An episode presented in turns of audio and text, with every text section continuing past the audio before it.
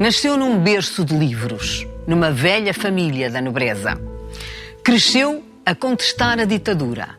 Foi maoísta, investigou as lutas operárias, apoiou a candidatura de Mário Soares à presidência da República e deu voz e estrutura de pensamento ao cavaquismo. Mas é na memória que encontra a sua paixão maior. José Pacheco Pereira, primeira pessoa.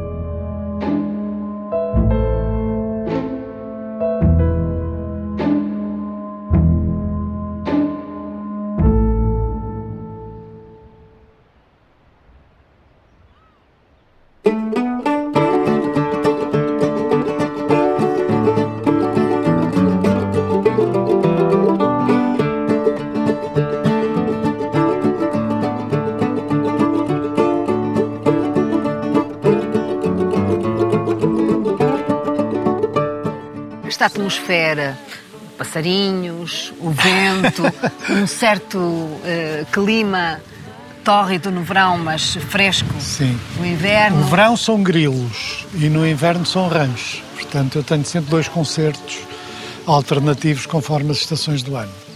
É um ambiente, uma atmosfera essencial para quem mexe nos livros todos os dias. Ah, eu, eu consigo escrever em qualquer atmosfera, porque como sou do Porto, uh, habituei-me a escrever em cafés. Eu escrevo nos comboios. Eu escrevo em todo lado de onde tenho que transitar e, portanto, não preciso propriamente desta atmosfera, mas é o silêncio é agradável.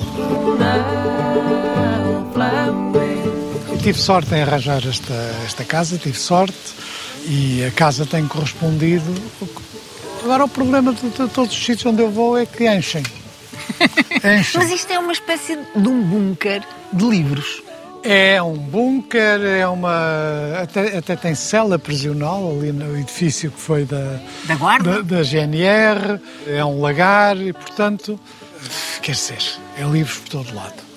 Agora, uma coisa eu lhe digo: não há aqui nenhum livro na estante que não tenha passado pela minha mão, que eu não tenha visto o conteúdo e, em alguns casos, eh, eu próprio os arrumei. Entra muitas vezes e sai daqui com uma mala. Sempre com uma mala.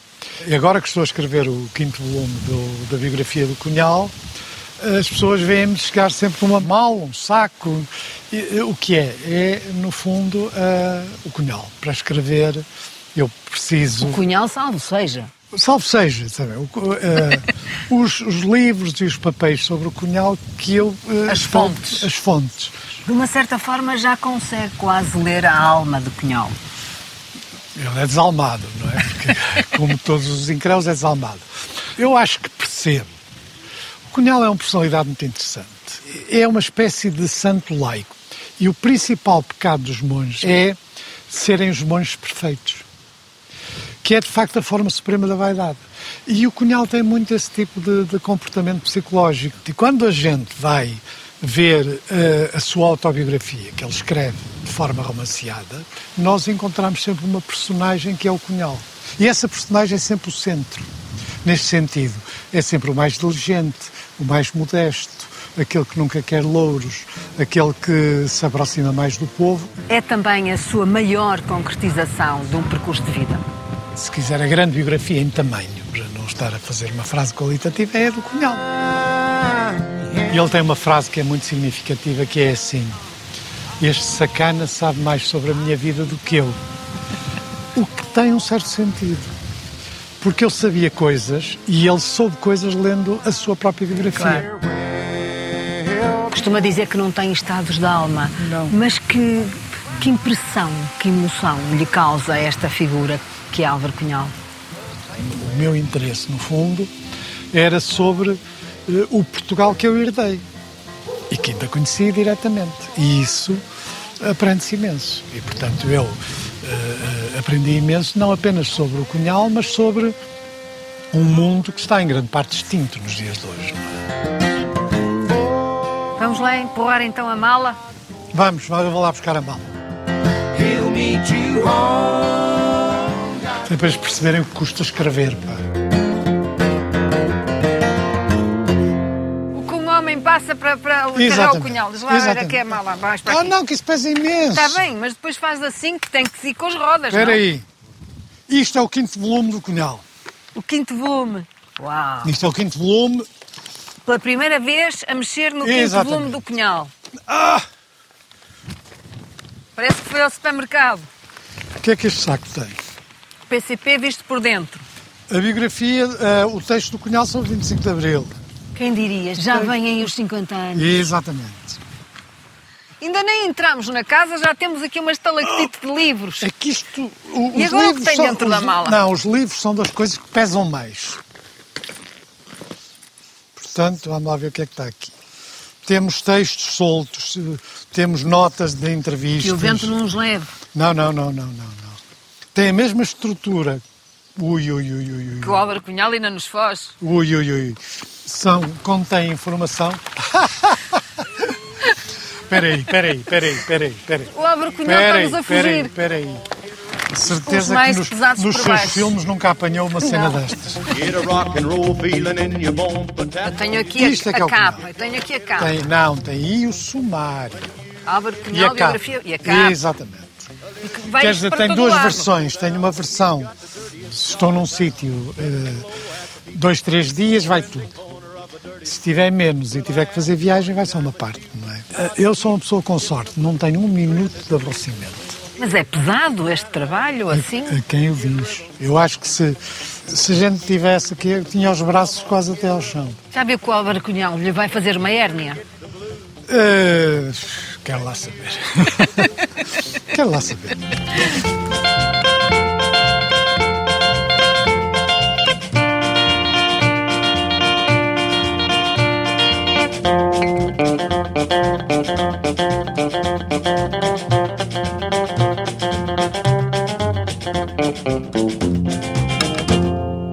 Vem de uma família de proprietários do Douro e do Porto, com certos pergaminhos de nobreza.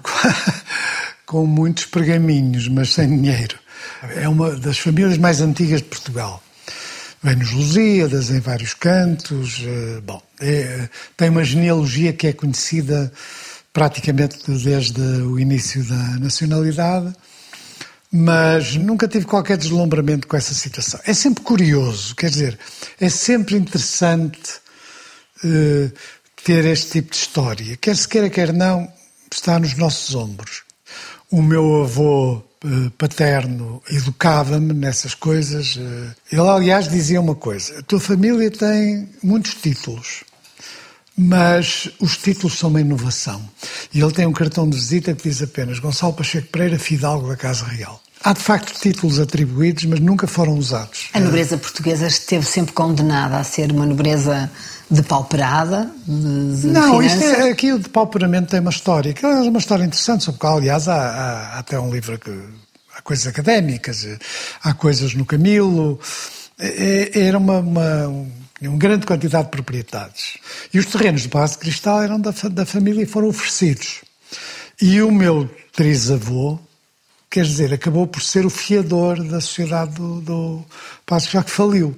E a uma dada altura eh, viviam com muitas dificuldades. O que é certo é que até ao seu pai a, a família não Ninguém trabalhou e viveu de trabalhava. Ou então rendimentos. tinham uns, uns empregos fictícios, umas coisas iam lá assinar eh, papel uma vez por ano e tal. Claro que depois o meu pai e o meu tio eh, já tiveram que trabalhar e muito, não é? O meu pai foi professor de História. O meu pai ainda me ofereceu um anel de brasão. Que idade tinha quando usou o anel de brasão? Sei lá, tinha para aí 15 ou 16 anos. Nunca tinha esta, esta empáfia da, da nobreza, nunca, nu- nunca tive. O seu liceu foi o Alexandre Colano. O meu liceu foi o Alexandre Colano. Que atmosfera se vivia no liceu desse período? O Alexandre Colano era um liceu de elite no Porto. Os professores do liceu na altura estavam no topo da, da, da estrutura cadeia- social. Da estrutura social dos Havia professores. professores havia- alguns tinham sido escritores, falhados, mas enfim, tinham sido escritores, outros eh, eram pessoas que tinham ligações à oposição, outros tinham oposição- eh, ligações ao regime. Eh, era um, um liceu. no fundo, quem mandava no liceu era o reitor e o reitor era um salzarista. E eu fui eh, diretor do jornal Prelúdio, que era o jornal do liceu. Formalmente era um jornal da Mocidade Portuguesa, porque todos os jornais dos liceus eram da Mocidade Portuguesa. E eu comecei a fazer algumas coisas que provocaram logo conflito com, com o reitor. Mas apesar de tudo, o jornal conseguiu praticamente sair sempre com aquilo que, que queria, porque não havia, o jornal não tinha censura, a não ser esta censura a posteriori. Mas de onde vem esse afinco logo na adolescência, essa vontade de escrever? Porque eu vivia numa biblioteca. Isso, isso aí, as coisas são mesmo assim. Quer dizer, a casa dos meus pais era uma biblioteca. Eu escrevi um, um pequeno ensaio sobre o Eugênio de Andrade de conhecer o Eugênio de Andrade. Eu devo muito ao Eugênio de Andrade. Como é que foi esse seu encontro com o Eugênio de Andrade? Foi por causa do artigo. E o Eugênio fez-me ler de forma organizada. Ou seja, ele dizia-me: tens tem que ler isto, tem que ler aquilo. E eu lia os livros dele. E os livros dele vinham sublinhados por ele. E isso fez com que eu não gastasse muito tempo a ler uh, coisas secundárias. Uh, porque todos os autores que ele me indicou foram uh, fundamentais. Pela adolescência, começa a interessar-se pelas lutas do operariado, começa a interessar-se pela razão, investigação. Sim. É assim, fui sempre um leitor compulsivo. E frequentava muito a Biblioteca Pública Municipal do Porto, em que há anos em que eu acho que fui lá todos os dias. A história do momento operário começa em parte comigo e com o César Oliveira. Quando nós começamos a encontrar esta, esta história, esta história funcionava de duas maneiras. Era uma história contra a ditadura, portanto, contra o regime Salazar e Caetano, e era uma história contra o PC. E contra a oposição tradicional, até mais até contra a oposição tradicional, porque a oposição tradicional não gostava desta história, porque tinha uma visão idílica do período republicano. E a existência de greves, de prisão, de repressão sobre os operários prejudicava um bocado essa ideia mirífica do que tinha sido o período republicano. Que força é essa, amigo?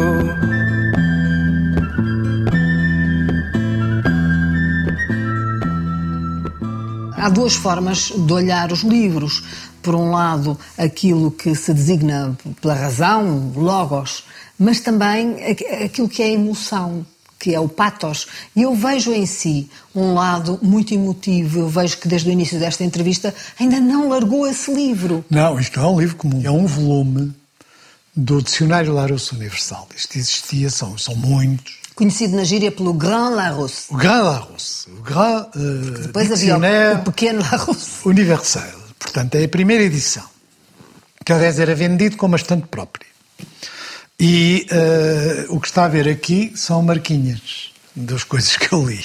É pela leitura que chega à investigação e a, a, uma tomada de consciência da luta do operariado ou é pela realidade social que está é à sua volta? É as duas coisas, é as duas coisas. Repare, maio de 68, que é, um, um, que é de facto um momento importante, as campanhas da oposição, a memória que eu próprio já não tinha diretamente, mas que havia do Humberto Delgado no Porto. As leituras anteriores à fase maoísta, chamemos assim, dos surrealistas, da história da Segunda Guerra Mundial, da história da Frente Popular, tudo isso preparou a cama, chamemos assim, para um interesse sobre a história do movimento operário, que depois se foi radicalizando com a, o Maio de 68 e depois com o impacto da Revolução Cultural. Revolução Cultural Chinesa, que hoje se sabe o que era, na altura não se sabia bem o que era. Mas, de facto, do ponto de vista histórico, ela é lida como uma espécie de correção do stalinismo.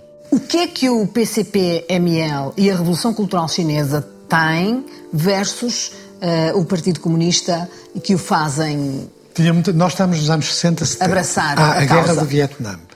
Há a tomada do poder por Fidel de Castro em Cuba a Revolução Argelina e há o terceiro mundo que entra na história. E quando a gente olhava para o mundo, não é a União Soviética que via, nem é os países de leste. Era isto. Era o recrudescimento da luta muito diferenciada de movimentos que não correspondiam ao padrão clássico dos partidos comunistas. E os chineses pareciam próximo disso. A formação da, da minha geração era muito eh, subordinada, mais se quiser, ao anti-imperialismo do que propriamente à ortodoxia comunista. Não é o meu caso, porque eu sempre fui muito ortodoxo do ponto de vista doutrinário, mas quando a gente analisava os recrutamentos, é, era de facto aquele mundo da tricontinental, das revoltas nas prisões dos Estados Unidos, do poder negro. Portanto, era um mundo uh, em que os partidos comunistas faziam o papel de conservadores. No ambiente universitário, o que é que significava ser maoísta nessa altura? Dito de uma forma rudimentar e bruta, era sermos contra uh, o, Salazar e o Caetano e a universidade e o poder da ditadura e sermos contra o PC. E nesse período, alguma vez eh, na sua clandestinidade, pensou também que a luta pela via armada era uma possibilidade? Mas isso era, fazia parte da nossa ortodoxia sempre. Estava preparado para ela? Isso, isso a gente nunca sabe, não sei quando faz. Mas que, que isso era uma. Um, era tão natural como, como se respira e sem nenhum especial problema de consciência.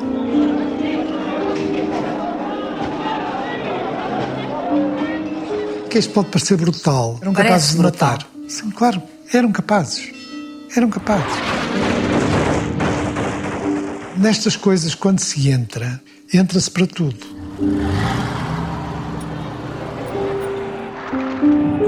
Há um momento, ainda um ano antes do 25 de Abril, em que a sua casa é assaltada pela polícia. A casa é assaltada pela polícia e eu, por ironia do destino, estava a meio de metros da sede da PIDE em Lisboa.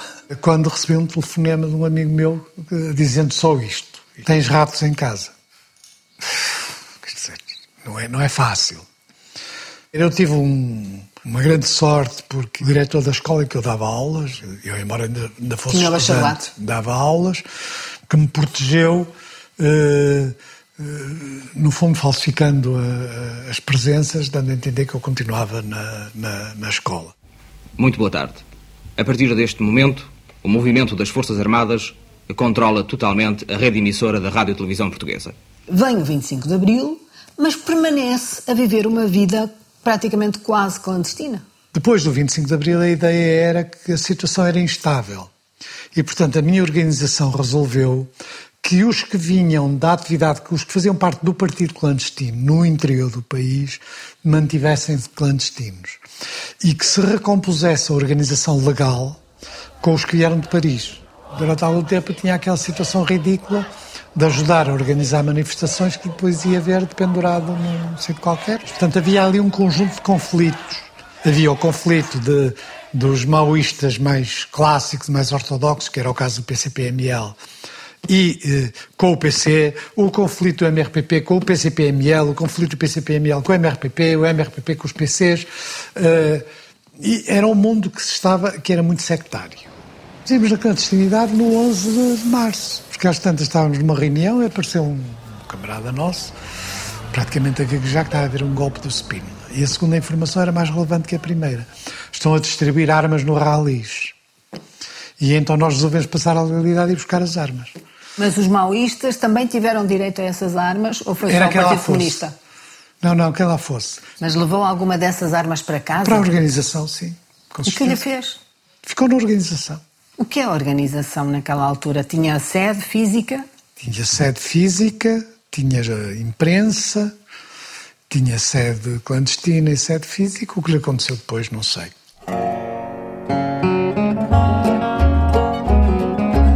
Voltou às aulas? Voltei Foi às aulas. Como Fez a via tinha sacra feito dos o professores. seminário, eh, não tinha o curso completo. Portanto, inscrevi-me e, portanto, acabei Por terminar o curso? por terminar o curso de filosofia, fui parar a boticas. E em, em boticas passei um ano magnífico. Porquê? Primeiro porque era muito bonito. Eu dizia que aquilo era muito bonito e os tipos diziam, ah, mas são só coisas verdes e árvores e tal. Eu comia com o padre, que dava aulas de moral. E o padre parecia sair dos livros do Aquilino. Dizia, oh, e agora uma bolazinha e tal. E não quero estas trutas e tal. Eram refeições épicas. Rapidamente compreendeu que tinha que intervir na sociedade. Em pequenos jornais locais. Comecei a escrever na, no- na defesa de Espinho, quando dei aulas em Espinho.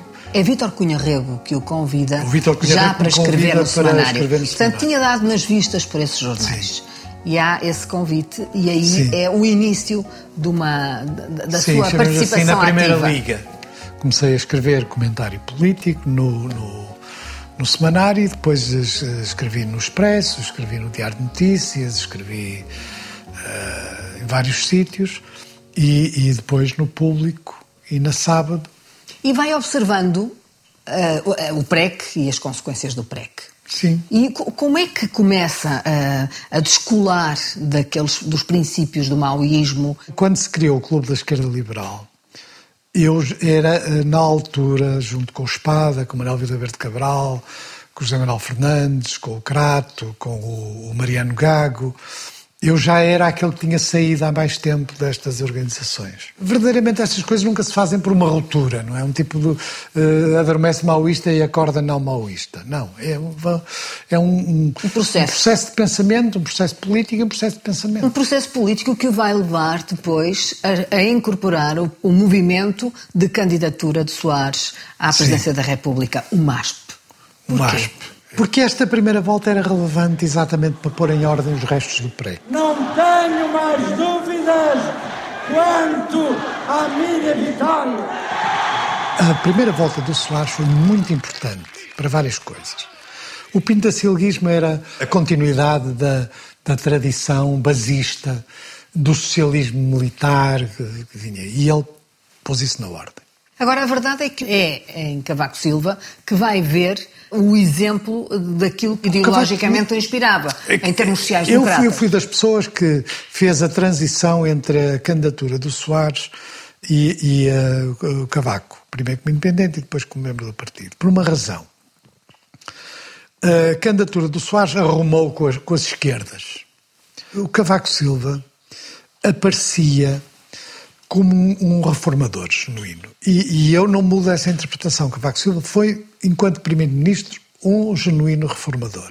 Enquanto Presidente da República, eh, a avaliação que eu faço do mandato é diferente. O Cavaco fez reformas. Por exemplo, reformou o sistema fiscal. Lembro perfeitamente de termos um, um almoço com o Cavaco, depois de ter havido a maioria absoluta. E subitamente tudo era possível. E eu às tantas parei e disse assim: não estou certo que os portugueses queiram aquilo que a gente pensa que eles querem. Estávamos a falar de um conjunto de reformas vaguíssimas. Eu queria, houve um silêncio. Isso que me acabas de dizer, essa opinião que colocou em cima da mesa, não estou certo de que é isto que os portugueses querem, eh, tem muito a ver com a forma como esteve no cavaquismo foi uma espécie de estrutura de pensamento. Hum. Foi quase um metra Não, havia várias pessoas que tinham influência no, no, no... Mas o senhor teve muita influência. Não, talvez alguma Foi líder parlamentar, fez quatro legislaturas. Alguma influência. Não recuso que tenha havido alguma influência e conheço até os momentos concretos em que isso se verificou. A sua carreira política, no fundo, eh, tem aí o seu, o seu apogeu? Sim, num certo sentido, sim. Embora, por exemplo, eu tenha sido o cargo mais importante que eu tive no PSD foi com Marcelo Rebelo de Sousa. Foi vice-presidente do partido. PSD! PSD! O Cavaco fazia uma coisa que é, que aliás, do meu ponto de vista, se revelou negativa a prazo. Que é, tinha uma espécie de task force à volta do governo, constituído por membros do governo, e tinha depois um grupo de aconselhamento constituído por membros do partido. E claramente privilegiava a primeira. E começou a criar uma ruptura em que o partido era uma coisa secundária. E o senhor estava na segunda, no partido? E eu estava no partido, eu era membro da Comissão Política e, portanto, e isso teve um efeito que hoje o PSD ainda paga. A verdade é que o Dr. Pacheco Pereira nunca uh, fez não, parte no A única governo. vez que fui convidado, eu não quis. E tive uma conversa com um companheiro meu do grupo parlamentar, a quem contei isto, contei a duas ou três pessoas, e ele disse: Fizeste muito bem e tal, que isso é um lugar que não presta para nada. E tal. No dia seguinte era ele. Eu nunca aprendi tanto como no momento em que, objetivamente, mais falhei. Foi como Presidente da Distrital de Lisboa. Grande parte das coisas que eu conheço sobre a vida interna dos partidos conhecia naquela altura. Assisti a tudo. As histórias de dinheiros, as histórias de carreiras, as histórias de corrupção, a tudo. Quando diz Todos assistiu, eles... a pergunta que eu lhe faço a seguir é se informou quem devia, de, quem Olha, direito, sobre aquilo que viu. Não. Nunca nenhuma pessoa sobre o qual eu sabia estas coisas uh, teve carreira comigo. Daí eu ter criado muito, muitos adversários. Nenhuma. Algumas estavam a ser investigadas e, portanto, Continuou. aliás, continuaram. Outras coisas era apenas a percepção de que aquilo não podia ser normal. porque as pessoas eram pobres, entraram pobres e já tinham recursos. Devo dizer-lhe uma coisa: nunca me enganei com um único. Todos, todos, sem exceção, ou foram presos, ou foram julgados, quase todos eles meus adversários políticos, o que também é bom. Mas acabou por ser deputado europeu. Fui deputado Eh, europeu. E chegou até a vice-presidente do Parlamento Europeu. Atenção, eu fui embaixador da Unesco por um dia, chamemos assim, nem um dia verdadeiramente. Por convite de Durão Barroso. Por convite do Dom Barroso, E ainda deu uma ordem, ou uma e ainda autorização. dei uma ordem. As alcatifas têm de mau estado, será que podemos mudar as alcatifas? Fazem favor de mudar as alcatifas e tal. Quando o, o Dom Barroso, depois de me jurar a pé juntos no dia anterior, estava a fazer tudo para que o Lopes não fosse membro do governo, no dia seguinte o Lopes era, era o candidato a, Lopes Santana Lopes. Santana Lopes. Portanto, essas coisas que a gente aprende, não é? E eu imediatamente decidi que quando ele assumisse funções ou houvesse a decisão de que ele era primeiro-ministro, eu que me demitia. E não disse nada, porque passou 15 dias, um mês, já não me lembro bem. E nesse mesmo dia eu demiti-me e escrevi o artigo Pobre País o Nosso sobre eh, o, o que iria ser o desastre governativo do, do Santana Com Lopes. esse E, desapego, portanto, com que é que contou para a Mas sua sabe que a deve ser das poucas Foi com pessoas- a sua produção literária? Sim, foi. com... Eu deve ser dos poucos portugueses que ganha a escrever. Ganha a escrever nos jornais e ganha a escrever nos livros. O Cunhal foi um best-seller. Eh, e, e, modo geral, os livros e as coisas que eu faço Foi a sua bem. independência económica que lhe Deu-me proporcionou independência porque eu esse... sempre tive o cuidado de não escrever num único sítio. E ainda hoje tenho esse cuidado. Nunca fazer coisas para uma única televisão. Mas, por exemplo, eu não tenho a reforma parlamentar. E, e quando o Tribunal Constitucional decidiu que houvesse retroativos, Mas teve 12 anos no Parlamento, Eh, foi, portanto, tenho mais direito. de 12, 16, Não, creio. Tenho completo direito. Não quis ter e recusei umas dezenas de milhares de euros que o Tribunal Constitucional depois considerava que devia ser pago porque havia uma interpretação, uma coisa qualquer. Mas justamente porque é alguém que intervém, influencia e comunica com a sociedade, até entre programas de televisão, como é que é possível viver, por exemplo, distanciado de um, de um telemóvel o tempo não. inteiro? O, ou- te- o telemóvel é assim. Existe muito esta ideia de que é tudo instantâneo e, é, e a sociabilidade de uma presença contínua. E isso também acontece com o telemóvel. Ora, o que acontece é que para eu conseguir escrever e para eu conseguir trabalhar, há período de 15 dias em que eu desligo o, o telemóvel. E depois às vezes vejo que perco coisas importantes, não é? Depois ligo durante dois, três dias, depois arrependo-me. Uh, porque aparecem aquelas coisas que, que os jornalistas querem uma declaração complicadíssima sobre uma coisa qualquer, 10 perguntas para o dia seguinte, ou para o próprio dia. Mas no fundo também vive desse, desses jornalistas, esses jornalistas também. Faça-me a justiça considerar que não, Mas, não mas, mas tem as suas tipo de- colunas, lagartixas e jacarés, tem as Sim, suas sim, produções tá literárias também nos jornais. Sim, e, mas e- eu não- e foi sempre um homem da imprensa. Ah, eu gosto imenso dos jornais, sabe que eu leio online e leio em papel. Portanto, por mim não vão à falência, nem livrarias, nem jornais.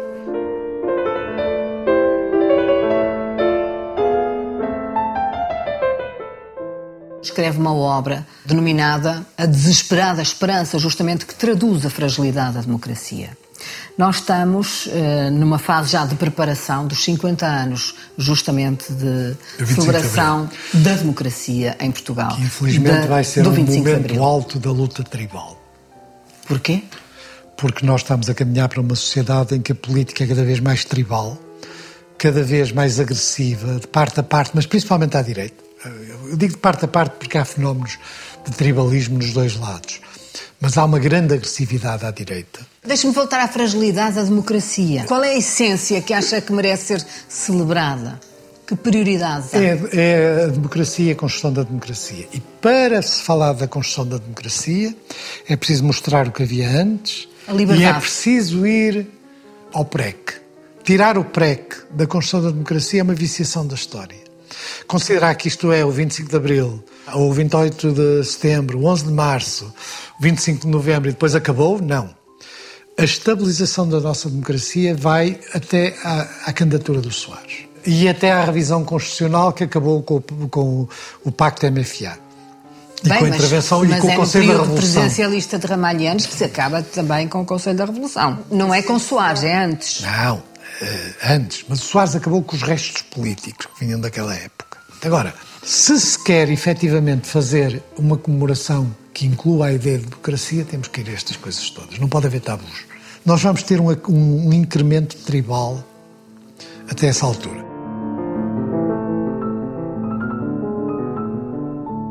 Quando olha para trás eh, e vê o seu passado de juventude, de adolescência, o maoísmo, o interesse pela, pela oposição, pelas Quer lutas que eu do diga uma coisa operariado. provocatória? Vejo-me a mim como sou hoje. Nas coisas fundamentais eu sou o mesmo. Não seria um jovem diferente com o que sabe hoje, seria igual. Não, seria provavelmente igual.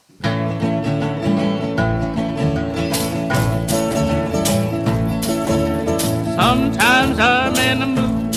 I wanna leave my lonesome home. Sometimes I'm in the mood. A Tasca da Galega. Tasca da Galega funciona como uma espécie de restaurante oficioso do Efêmera, com a vantagem de que elas próprias têm já participado em várias iniciativas do Efêmera. Também já é mítico. Também já é mítico. Então vamos lá. A.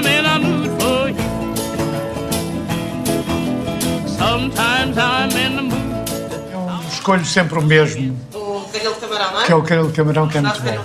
Eu acompanho o uma- Pacheco Pereira. Ok, vai, caril. então. Obrigada. E, e, e, para beber. e para beber. Considera-se um influenciador da sociedade ou do pensamento?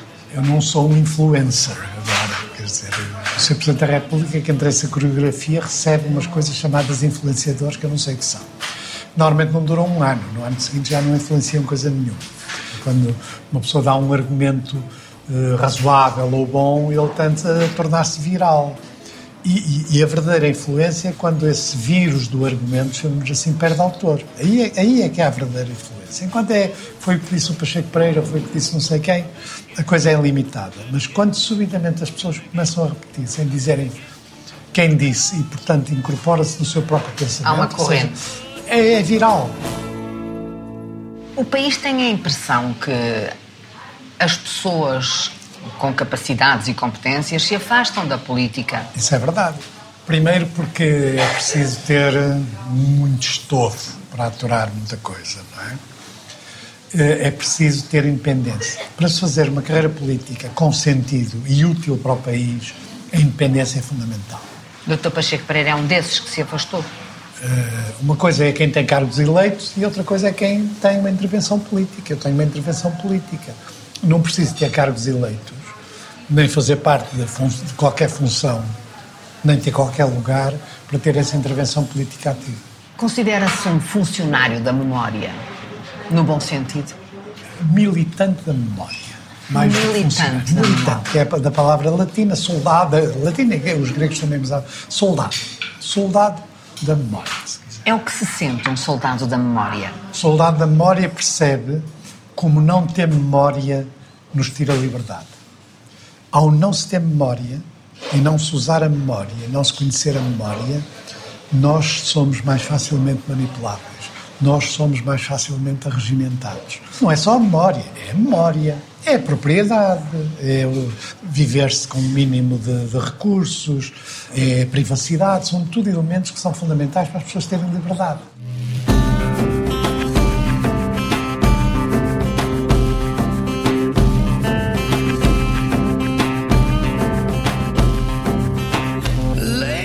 Aqui está uma fábrica da memória. Aqui está uma fábrica da memória. Aliás, na realidade, aqui as coisas entram e, portanto, isto funciona como se fosse uma fábrica e, e- e como se fosse uma cadeia de produção. Há um velho provérbio que o lixo de uns homens é a riqueza de outros homens. É o que se passa aqui. Aqui não há lixo nenhum. é evidente que há pessoas que não dão valor a muitas das coisas que nós guardamos. Mas quando a gente as guarda e olha para elas, aprende imenso. Há muitos aspectos da, da sociedade, da, da vida das pessoas, do cotidiano, traduzido em cartas de amor absolutamente triviais, mas que retratam o modo de viver de pessoas que não ficam na história. Portanto, se isso é lixo, eu sou um bom guardião desse lixo. Aqui está o pulsar do homem comum. Eu fiz uma intervenção a partir de um poema do Brecht sobre o César e o cozinheiro. Fala-se do, do, César e das batalhas, já, mas não, será que o César não tinha um cozinheiro? A gente tem o César e o cozinheiro. Trocava isto por alguma coisa mais, por anos de vida, o que quer que fosse? Por anos de vida toda a gente troca, não adianta dizer que não troca. Mas, uh, mas não, não trocava, não trocava por nada.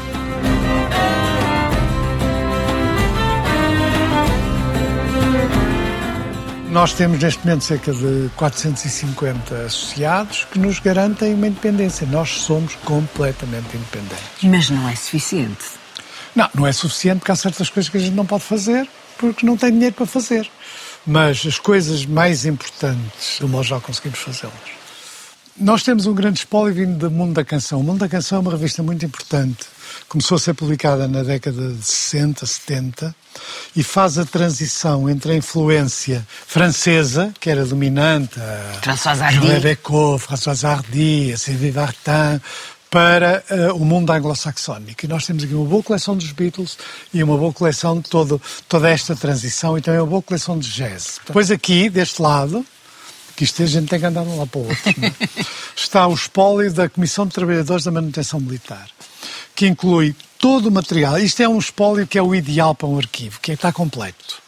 Tem as urnas de voto, tem os fardamentos do clube de futebol, tem praticamente Uh, tem tudo. e se calhar tudo. Eh, daqui algum pode-se fazer algum trabalho sociológico sobre pode, as compras, claro que pode. sobre não, não, uh, os consumos. Não, e sobre o que era os trabalhadores numa instituição que tinha controle militar. Isto é o espólio que nos tem sido e que está permanentemente a chegar do João Soares. Mais um fardamento. Mais um fardamento, isto penso que isto foi o João Soares, faz parte do espólio do João Soares, e aqui está, por exemplo, o livro de condolências do Mário Soares da Maria Barroso. É curioso que esteja aqui o arquivo do João Soares e não esteja na Fundação Soares, inclusive os livros de condolências. Nós não somos competitivos com nenhum arquivo, portanto, mas a vontade do doador é que conta.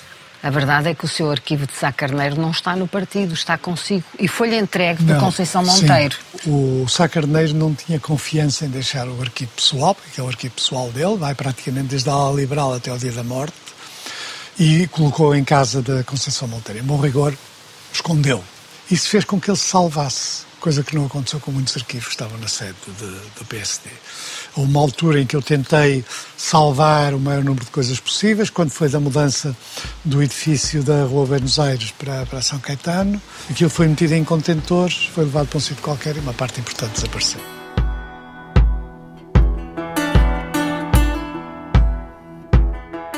recolha, investigação, digitalização, arquivo e uma parte pedagógica muito importante sobre Sem como dúvida. se deve ser tratada a memória. Exatamente. É assim que vê a efêmera. É, é, é, faz no fundo uma militância da memória porque nós damos muita importância a salvar. Ou seja, é aquilo que eu lhe digo, o, entrou cá dentro, está mais seguro do que lá fora. Notas Temos, que já tirou, são suas? Já tirei de entrevistas. E depois. Ah, ah, ah, ah, ah. Ai, vem este lactite. Quem diria que o mês de junho ia ser tão ventoso? É, o tempo é inclemente.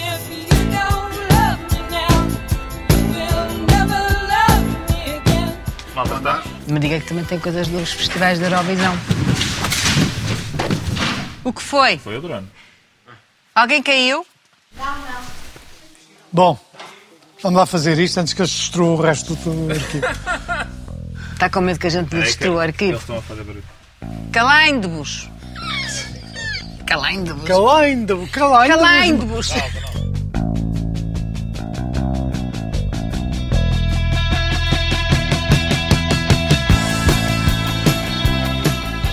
Mais me tira do sério é a ignorância atrevida.